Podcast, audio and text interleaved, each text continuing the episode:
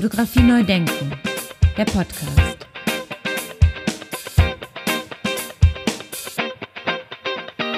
Ja, ganz herzlich willkommen zu einer weiteren Ausgabe von Fotografie neu denken.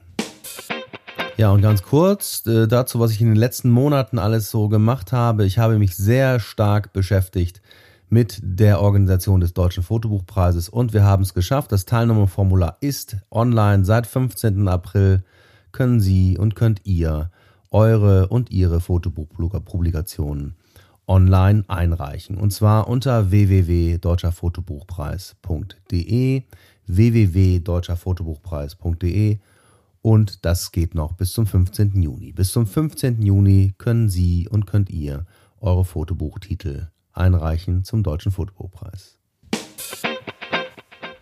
Ja, mein Gast heute wurde 1982 in Oberhausen geboren, studierte an der Kunstakademie in Düsseldorf bei Thomas Roth und Christopher Williams und schloss 2010 sein Studium als Meisterschüler von Thomas Roth ab. Herzlich willkommen, lieber Sebastian. Viele Grüße nach Düsseldorf. Ja, Andy, vielen Dank, dass ich bei dir sein kann. Grüße nach Essen. Ja, sehr, sehr gerne. Ähm, jetzt wollen wir mal hören äh, und erfahren so ein bisschen, wie bist du denn zur Fotografie gekommen? Wie ist sozusagen dein Werdegang bis hierhin? Ja, ich bin hier in Düsseldorf zur Akademie gegangen. Also ich komme gebürtig aus Oberhausen. Das ist nicht so weit weg. Das war die nächstgelegene Kunsthochschule. Ich wollte mich halt äh, für Kunst einschreiben. Ich habe relativ früh schon realisiert, dass äh, Fotografie eben auch Kunst sein kann. Und das lief halt dadurch, dass ich diese Kunstakademie am Rundgang besucht habe, als ich noch im Zivildienst war. Und dort bin ich halt Thomas Ruff in die Arme gelaufen, also und habe dem eben gefragt, wie geht das eigentlich mit der Bewerbung? Und dann meinte er, komm mal zur Sprechstunde. Und in der Sprechstunde habe ich gefragt, soll ich denn äh, Zeichnungen da reintun, weil ich habe auch leidlich gezeichnet und gemalt. Äh, und er meinte, nee, Fotos reicht. Und dann habe ich äh, eine Mappe mit Fotos gemacht, die da hingeschickt, bin dann aufgenommen worden und habe dort von 2002 an studiert, bis dann ähm, der Thomas weggegangen ist und dann kam Christopher Williams. Da war ich dann auch noch zwei Jahre und habe dann die Akademie 2010 verlassen. Was heißt denn Thomas Ruff in die Arme gelaufen? Das heißt, du wusstest also schon, wer Thomas Ruff ist? Ich wusste nicht, wer er ist. Ich wusste nur, wie er aussieht. Das war halt, ich hatte kurz vorher in einem, das war glaube ich Color-Foto oder Fotomagazin, das hatte ich halt ähm, als Jugendlicher immer wieder gelesen. Und da gab es mal so eine Reihe über Kunst. Da war auch zum Beispiel Thomas Demand mal vorgestellt und ich fand das irgendwie spannend, dass da jemand ähm, was nachbastelt aus äh, Papier. Und irgendwann war halt auch einmal ähm, ein Foto von diesem Thomas Rof abgebildet. Und als ich zu der Akademie hingegangen bin, habe ich halt, ähm, hatte ich halt, der, der sah einfach sehr markant aus. Der hatte so lange Haare und eine Brille und ähm, hatte auch so einen interessanten Ausdruck äh, in dem Foto, was ich von ihm kannte. Und dann bin ich halt die Treppe hochgelaufen und kam mir jemand entgegen, der sah so aus wie auf dem Foto. Und dann dachte ich, frage ich den mal. das heißt, du hast dich auch vorher schon im Vorfeld schon mit fotografischer Kunst beschäftigt? Nein, mit fotografischer Kunst eigentlich überhaupt nicht, sondern nur mit der nicht fotografischen Kunst. Also ich hatte ähm, das Glück, einen Kunstlehrer zu haben, der sehr äh, engagiert war und der hat uns 16-Jährige nach Köln in eine Robert Rauschenberg-Retrospektive geschleppt. 1998 war das. Das war das erste Mal, dass ich überhaupt ein Museum betreten habe. Und da war ich 16. Und das war äh, so ein tiefgehender Schock, ähm, weil das alle meine äh, Arbeiterkind-Vorstellungen von wie Kunst sein könnte, über den Haufen geworfen hat. Und dann habe ich angefangen, mich eben intensiv auseinanderzusetzen mit Rauschenberg. Und bei Rauschenberg ist ja auch der, der Einsatz von Fundstücken, die er auf der Straße aufsammelt und eben Fotosiebdruck sehr wichtig. Und dann bin ich relativ schnell über seinen Studiokollegen Jasper Jones auch zu Pop Art gekommen, zu Andy Warhol und dem Einsatz von Fotosiebdruck dort und habe mich halt dort sehr fasziniert, wie äh, Kunst, wie das Verständnis von Kunst sich da stellt. Dadurch, dass jemand hingeht und Fotografie als quasi neutrales Tool nutzt oder als kunstloses Tool nutzt und es somit in die Kunst einführt. Also das waren halt die Vorstellungen meines 16-jährigen Ichs. Und dann habe ich mir auch eine Kamera besorgt von meinem Vater und habe die halt malträtiert. Was heißt malträtiert? Was hast du gemacht? Naja, die war halt kaputt nach einem Jahr. Ne? Ja, man, man wirft die halt in seinen Schulrucksack rein. hat sich das denn dann bestätigt? Also im, als du dann angenommen wurdest und in Düsseldorf studiert hast, hast hat sich das bestätigt, was du, was du erhofft hast zu lernen? Ähm, das Studium war erstmal sehr enttäuschend, weil es für Fotografie quasi überhaupt keine Infrastruktur gab. Also ich habe dann relativ schnell gemerkt, wer ist eigentlich dieser Thomas Ruff und was ist diese Düsseldorfer Fotoschule. Und dann ein, zwei Jahre später gab es ja diesen Fotoboom, das war so um 2003, 2004, ähm, wo dann auch bei den Rundgängen die ersten Sachen passiert sind. Und also finanziell die ersten Sachen. Also es gab zum Beispiel eine Mitstudierende, die hat ähm, ein Bild produziert bei einem Rundgang, das hat so viel Geld gekostet in der Herstellung, wie ich in zwei Jahren zum Leben brauchte. Und das war natürlich schon irgendwie beeindruckend. Aber ähm, Markus Lüpertz hat auch, der damals Rektor war, hat relativ gut auch verhindert, dass sich da die Situation weiterentwickelt. Also die Fotoklasse war einfach unter dem Dach eingerichtet. Im Sommer konnte man es kaum aushalten. Äh, so heiß war das dort. Wir hatten eine Maschine, die ging bis 60 Zentimeter nur. Das war auch so die Maximalgröße, mit der man produzieren konnte. Und ähm, Drucker wurden auch angeschafft, aber die waren einfach sehr schlecht. Also alles war in einem sehr schlechten Zustand. Thomas Ruff war sehr regelmäßig da und hat sich äh, eben so gut gekümmert, wie es ging, aber in der restlichen Akademie gab es nicht wirklich viel zu tun. Aber das war vielleicht im Nachhinein auch der Trumpf. Man war von Anfang an auf sich selbst gestellt. Na, die Becherschule hat es ja schon seit Anfang der 80er Jahre gegeben. Warum war die dann so schlecht ausgerüstet, jetzt mal so unter uns? Warum ist das nicht besser ausgerüstet worden? Naja, unter uns und unter all den lieben Hörerinnen und Hörern, die mithören. Ich kann es dir nicht sagen. Ich ähm, bin teilweise auch nach Essen gefahren zu der Uni, weil die dort eben viel besser ausgestattet waren und hatte dort äh, einen guten Draht zu ein paar gleichaltrigen Leuten und somit konnte ich halt deren Labor mitbenutzen. Aber das war wirklich nur so einmal im Semester oder zweimal im Semester und dann war ich natürlich happy. Das, ist, das liegt vielleicht in dem Selbstverständnis, was ja auch vom Rektorat einer ähm, Kunsthochschule geleitet wird. Und da war eben kein Platz für Fotografie. Und ich weiß noch, Thomas hatte sich damals versucht einzusetzen, dass eine zweite Fotoprofessur eingerichtet wird, aber Markus Lüpertz meinte, es kann nur einen geben.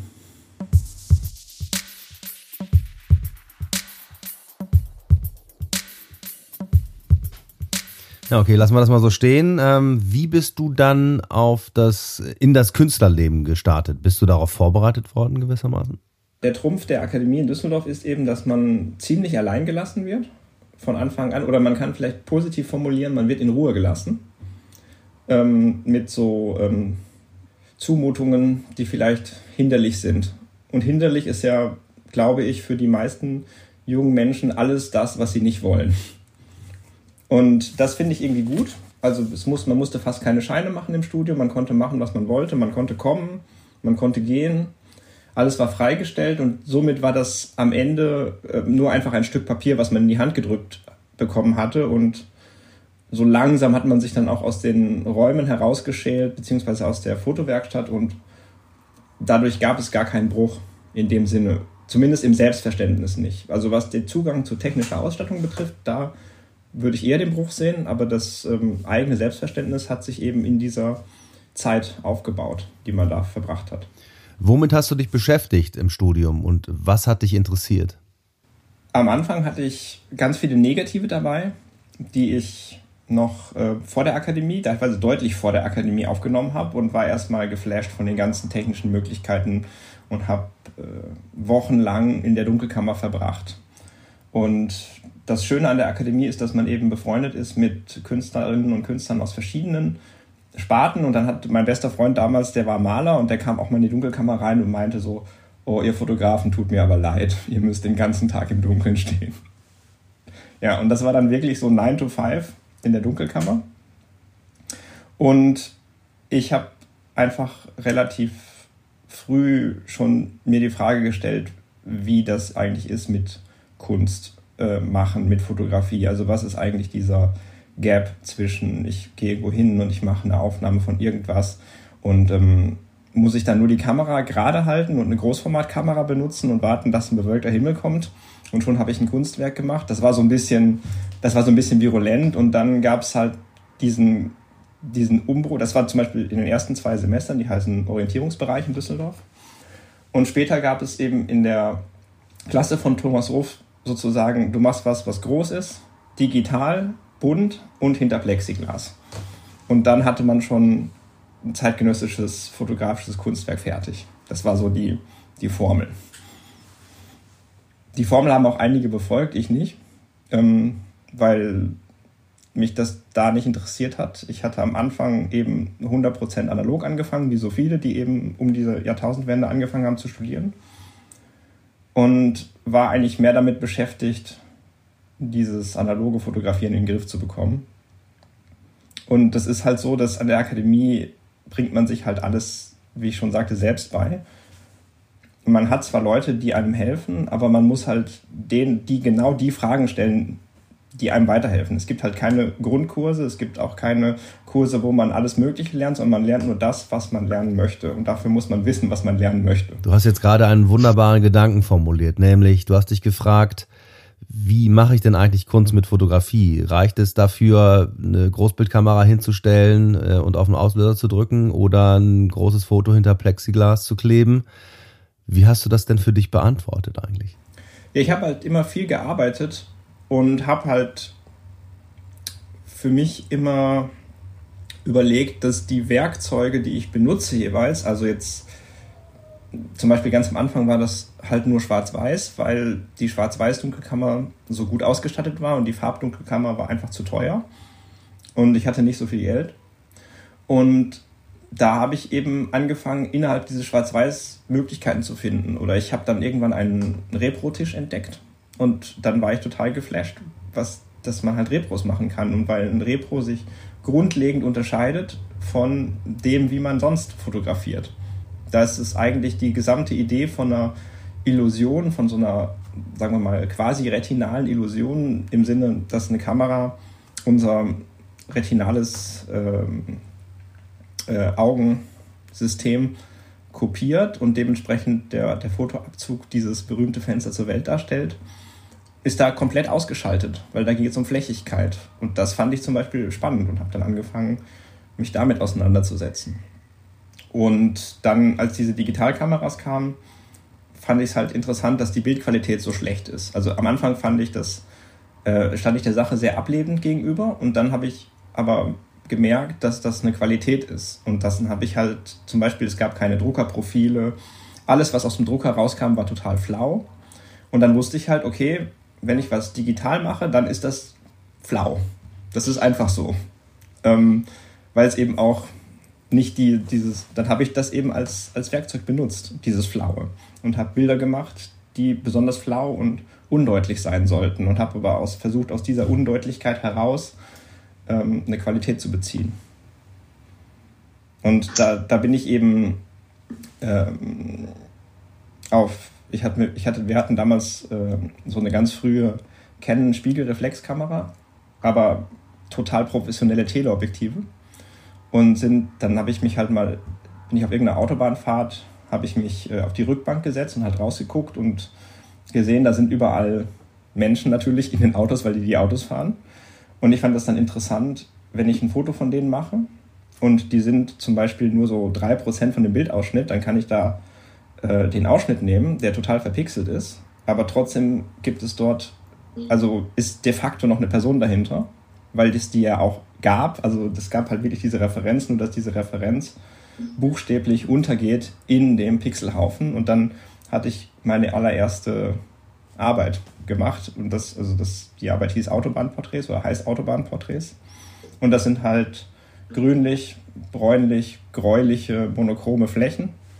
Relativ groß, total flau. Und bei längerer Betrachtung schimmern dann irgendwann physiognomische Details von Gesichtern hervor. Also tatsächlich, wenn das äh, Bild vor mir groß an der Wand hängt, habe ich irgendwann das Gefühl, da, da muss jemand sein. Genau, man muss einen hohen Abstand haben und Zeit mitbringen. Und dann dachte ich, das ist spannend, weil mh, hm, diese Fotos machen alles aus, was für mich ein klassisches Foto war. Also ich gehe raus, fotografiere und ich mache nur einen Ausschnitt sozusagen aus der Technik, aber eigentlich verneinen die alles, was, was im klassischen Sinne ein Foto ist, dass man irgendwie was zeigt, was erkennbar ist. Und vor allen Dingen ist es ja auch so, dass ähm, Fotografie oft ja ein Werkzeug ist, also sozusagen eine Verlängerung. Also wenn der Hammer halt eine, eine Verlängerung des Arms ist, ist halt, kann eine Kamera einfach eine Verlängerung des Auges sein.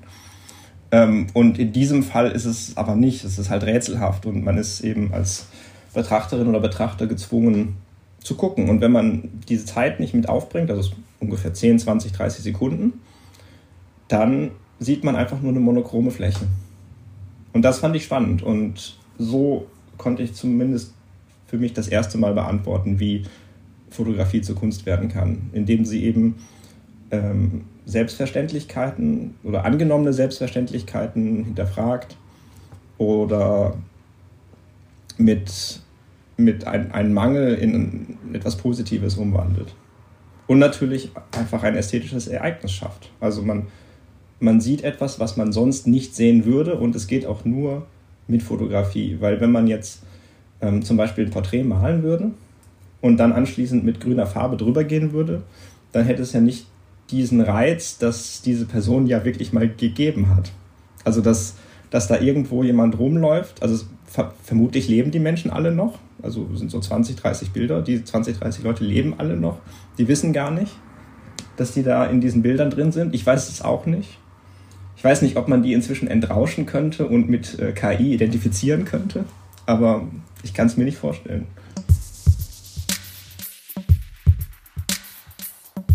Jetzt würde mich mal interessieren, also wie geht Sebastian los fotografieren oder wie ist dein Arbeitstag? Wie, wie würdest du den beschreiben? Nee, das, also ich gehe zum, Be also zum Beispiel, ich gehe nie los. Das ist schon mal klar. Also ich versuche halt möglichst, äh, also ich habe halt die Hoffnung, dass es eine Möglichkeit gibt, dass man, dass man Dinge schaffen kann, die eine gewisse visuelle Dauer haben und dadurch sind meine Arbeitsprozesse total langsam.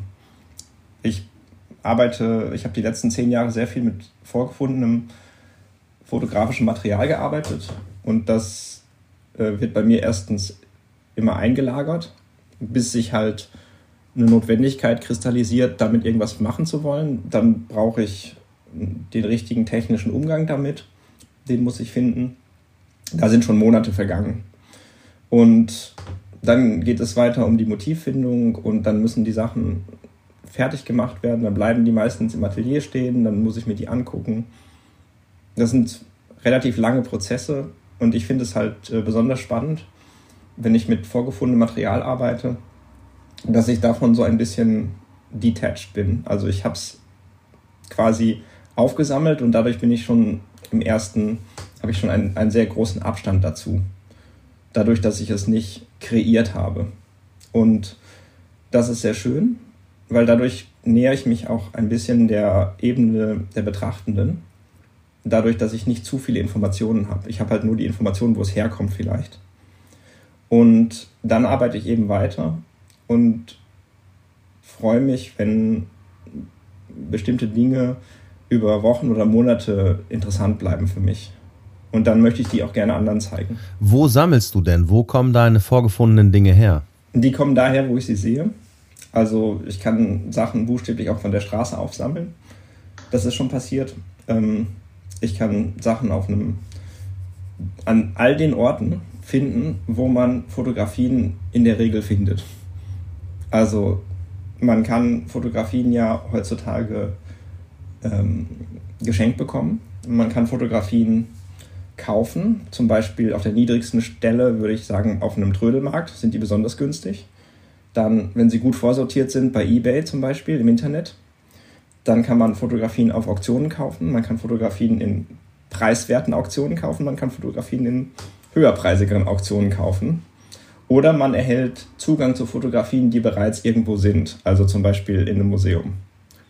Ich würde sagen, das sind so die die Beschaffungsquellen. Also mir war das irgendwann sehr wichtig. Das war so um 2007, 8, 9 herum. Da haben viele Leute mit vorgefundenem Material gearbeitet, das aus dem Internet kam. Und ich habe mich ein bisschen daran gestört, dass man immer diesen Internetfilter davor hatte. Das heißt, die waren verpixelt, die hatten schlechte Auflösungen, komische Tonwerte. Man hat eben gesehen, dass diese Quelle so präsent ist und ich wollte einfach auf die Sachen, mit den Sachen, also mit den, mit den Primärquellen arbeiten. Das natürlich jetzt witzig, weil ein Foto ist keine Primärquelle in diesem Sinne, sondern das ist schon einmal gebounced über eben die Fotografie und dann ist noch, dann hat sich halt nochmal den, der Filter der, des Alterungsprozesses darüber gelegt, weil in der Regel sind die Sachen einfach schon, lagen schon Jahre oder manchmal Jahrzehnte irgendwo rum.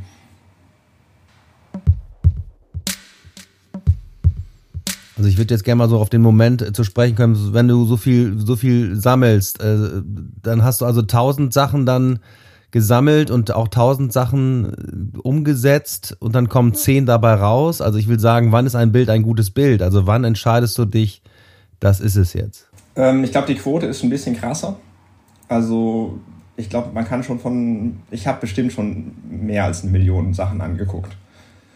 Also gerade wenn man im Internet unterwegs ist, das geht relativ zügig, dass man an einem Tag 10.000 Sachen durchschaut. Dann ist man aber auch ziemlich platt. Und dadurch, ähm, also ich bin mein eigener Suchalgorithmus, um das mal so auszudrücken. Also ich sehe Sachen und irgendwann ist man in Übung und man fängt halt an zu unterscheiden, man, man versteht. Also ich habe zum Beispiel eine Arbeit gemacht, Press Paintings, die ähm, bezieht sich auf amerikanische Presse, Fotos aus den 1920er bis 70er Jahren, die halt händisch überarbeitet waren. Und dann musste ich, also da habe ich bestimmt ein, zwei Millionen Thumbnails mir angeguckt, weil ich eben nach den Bildern gesucht habe, die interessante Retuschen hatten. Und die, diese Retuschen waren für mich dann interessant, wenn da Bilder entstanden sind, die niemand jemals hätte meinen können. Also wenn zum Beispiel eine Ballerina gerade auf Spitze steht und den Arm zu einer Pose erhebt, der Arm aber aufgrund der Zeitungsökonomie nicht mehr auf die Seite gepasst hat, wurde der Arm einfach abgeschnitten und wegretuschiert. Und schon hatte ich ein Bild über Ballett an sich, weil das eben ein, ein, ein Verdrehen der normalen körperlichen Funktionen hin zu einer ästhetischen Ökonomie, die sich eben auf dieser Bühne abspielt, ist. Und das, das hat mich, sowas hat mich eben interessiert und es gibt halt nicht, die sind nicht verschlagwortet nach bemalt. Also es gab keine Verschlagwortung, also musste ich ran und selber gucken. Suchen, suchen. Und dann hatte ich irgendwann einen Blick zu erkennen, wann ist ein Bild retuschiert und wann ist es nicht retuschiert. Das konnte ich dann anhand von einem 3x4 cm großen Thumbnail erkennen. Und dann wurden immer die Tabs geöffnet. Also ich hatte dann so ungefähr, ähm, wenn ich 1000 Bilder durchsucht hatte, hatte ich dann vielleicht vier oder fünf Retuschen gefunden. Dann gab es halt Standardretuschen. Die Standardretuschen wurden dann unterschieden von den guten Retuschen.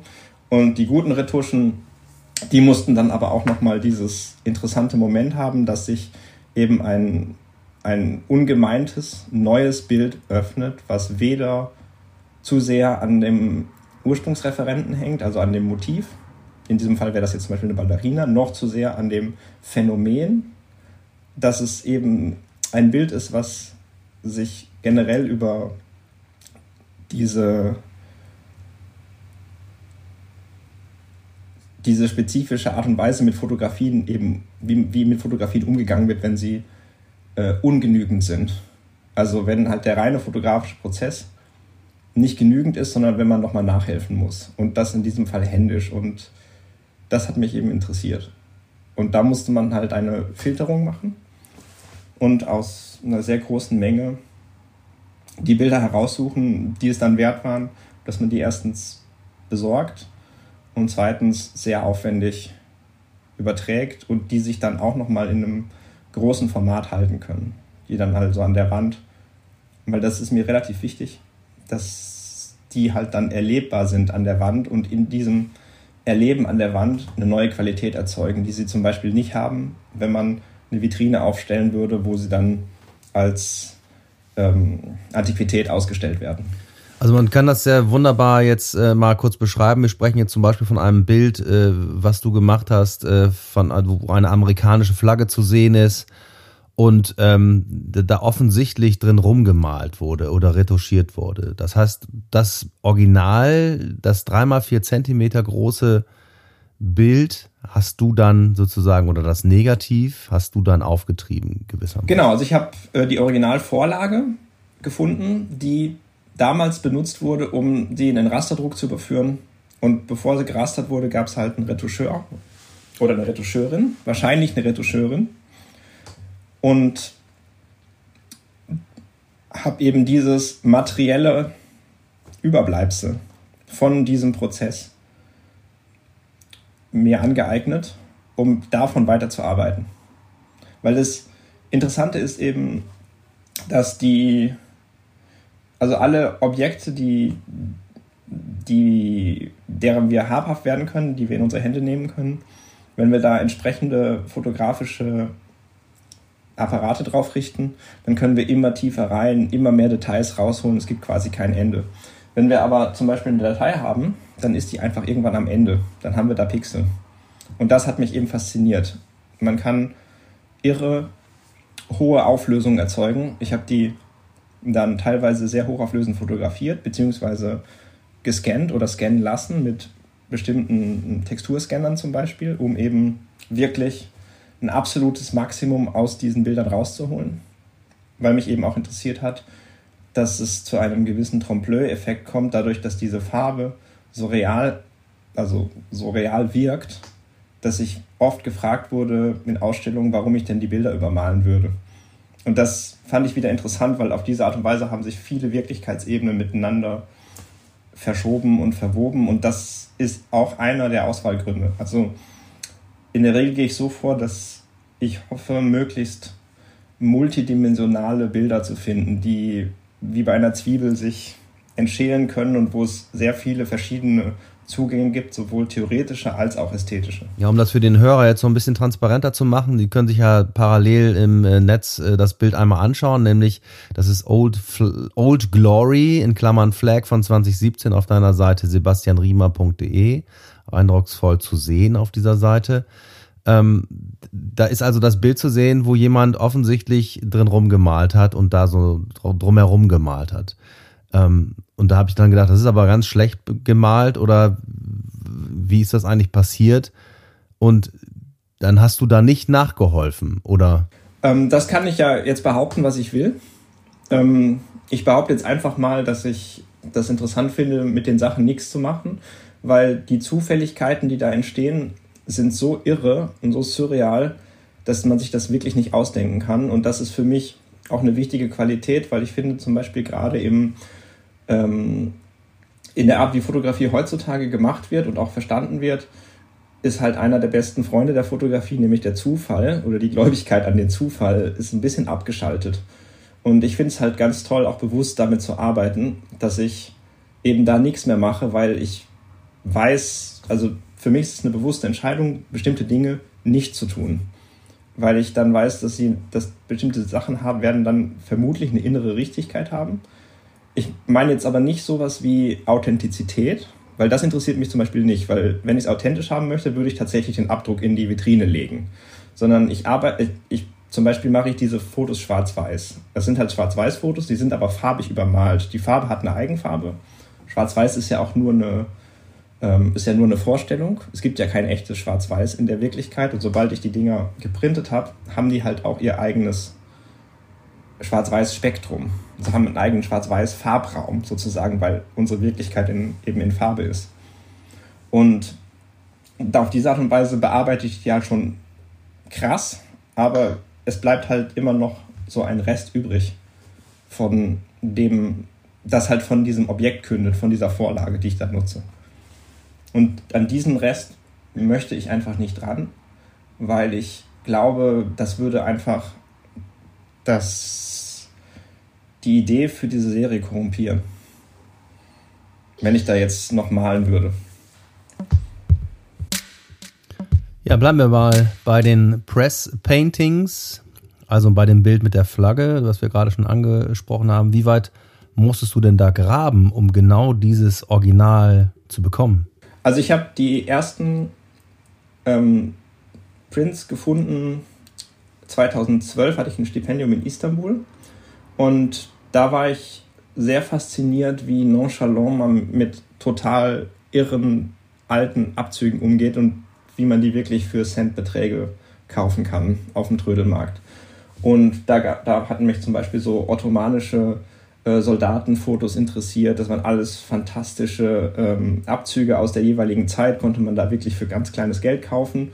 Und da gab es dann auch eins, wo ich dann gemerkt habe, Moment mal, da hat jemand aber nochmal den Schnurrbart mit dem Pinsel nachgezogen.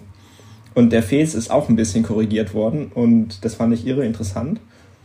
Das war dann aber wiederum so teuer, weil da jemand händisch reingegangen ist, dass der Trödelmarkthändler gedacht hat, oh, das ist was Besonderes, das ist bemalt, das kostet jetzt natürlich viel mehr als das andere sind ja nur alte Fotos. Aber das ist ein altes Foto mit, mit künstlerischem Mehrwert. Und da war mir das das erste Mal aufgefallen. Und kurze Zeit später war ich in Paris ähm, auf einem Trödelmarkt und dort habe ich ähm, eine Kiste gefunden mit Fotos von Le Petit Parisien, also einer Zeitung, die, ich glaube, mindestens in den 20er, 30er Jahren existiert hat. Und da waren Retuschen dabei, die wirklich eine künstlerische Qualität hatten, weil da teilweise ganze Personen herausretuschiert wurden und der Hintergrund äh, mit Lupenmalerei nachgemalt war. Und das war so irre, dass ich mir dann äh, so viele Fotos gekauft hatte, wie ich gerade Bargeld dabei hatte. Und dann dachte ich mir, okay, wo im Fotobereich eine Sache passiert, passiert die nicht einmal, sondern dann passiert die Millionenmal. Und dann habe ich angefangen, mich damit zu beschäftigen und bin dann relativ schnell über eBay zu Händlern gestoßen, die im großen Stil die ähm, amerikanischen Pressefotos verwertet, also drittverwertet oder viertverwertet haben, weil die die quasi bewahrt haben davon, dass sie äh, wieder zu Silberbarren zurückgeschmolzen werden oder in Altpapier wandern. Wahrscheinlich aufgekauft haben, die scannen die einzeln ein, Vorder- und Rückseite und bieten die als Collectibles an. Und das ist etwas, was, glaube ich, sehr spezifisch amerikanisch ist, dass man nochmal so ein Business macht, dass man damit relativ profan umgeht und nicht sich überlegt, ah, das sind wertvolle Zeitdokumente, sondern das ist jetzt einfach meine Verschiebemasse. In Deutschland ist es ja so, dass die meisten Archive wahrscheinlich abgebrannt sind im Zweiten Weltkrieg, beziehungsweise dass es dann andere, eine andere Vorstellung damit gibt, wie man eben mit solchen Sachen umgeht. Also deutsche Pressefotos sind mir bisher noch nicht in die Hände gekommen.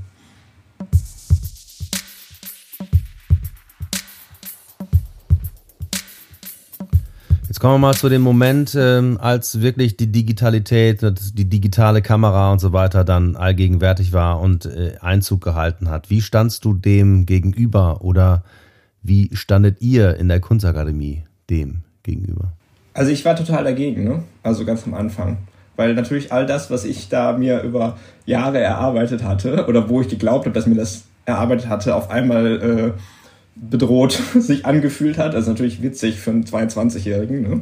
aber ähm, und hatte mich eben damit gar nicht so wirklich beschäftigen wollen. Und irgendwann fing das halt natürlich an, dass äh, da nämlich die Handyfotografie auftauchte. Und zwar, das war die ähm, Handyfotografie vor dem Smartphone. Das war ein großes Thema, weil ich glaube, im künstlerischen Bereich sind halt Bildfehler und Glitches sind immer unglaublich interessant, weil die eben diese Idee aufbrechen von einer perfekten Technik, die ja sozusagen ähm, eine gewisse Neutralität in sich hat und erst wenn die Technik fehlerbehaftet ist, dann ist es ein künstlerisches Medium. Und dieser Vorstellung habe ich mich immer entgegengestellt. Also ich schätze natürlich auch die Nutzung von Glitches oder eben das äh, Poor Image. Das hat natürlich unglaubliches Potenzial für bestimmte Sachen, aber ich finde, äh, dass gerade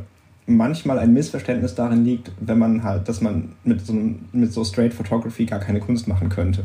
Also mit einer perfekt funktionierenden äh, Kette von professionell ausgeführten, auf höchsten technischen Standard gemachten Fotos kann man sehr wohl Kunst machen. Es muss nicht äh, fehlerbehaftet sein. Also, weil das eben einfach auch eine Ausdrucksform ist, eine Möglichkeit, mit der man arbeiten kann.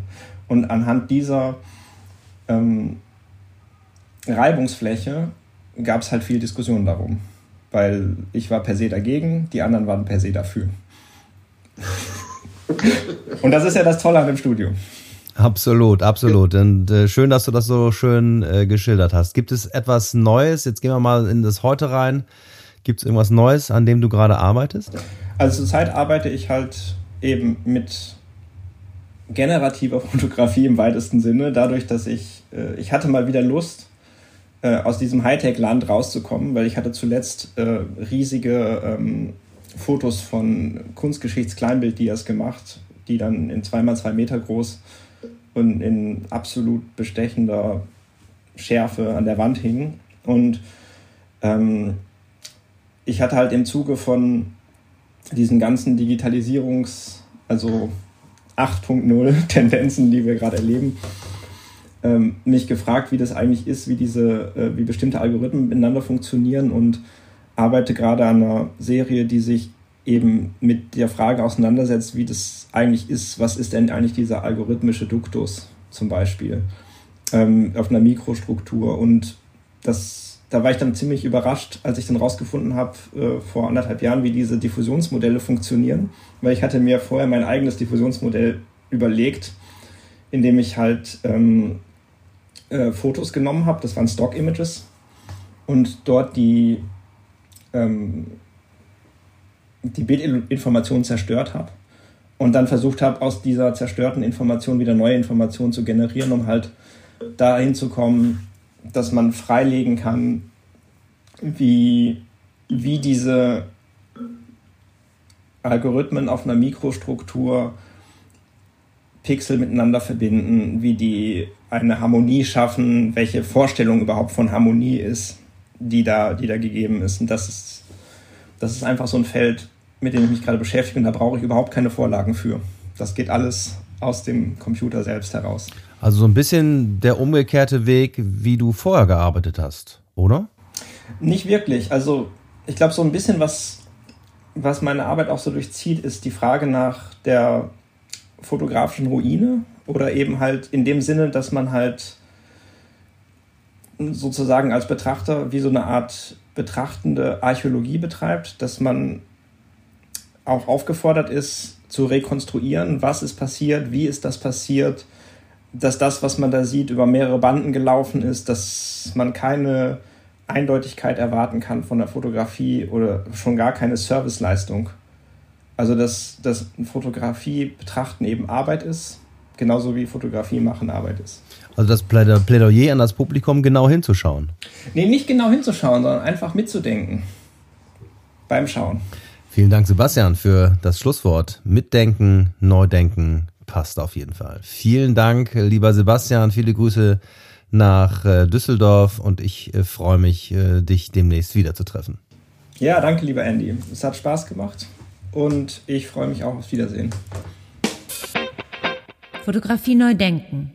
Der Podcast. Ja, wer mehr wissen will über Sebastian Riemer und seine Arbeit, der kann sich auf Instagram unter Sebastian Riemer weiter informieren. Eine Ankündigung gibt's noch. Jetzt im Spätsommer wird das Buch von Sebastian Riemer bei Spectre Books erscheinen mit dem Titel Press Paintings. All diese Informationen sind selbstverständlich, wie gewohnt, zum Anklicken in den sogenannten Show Notes aufbereitet.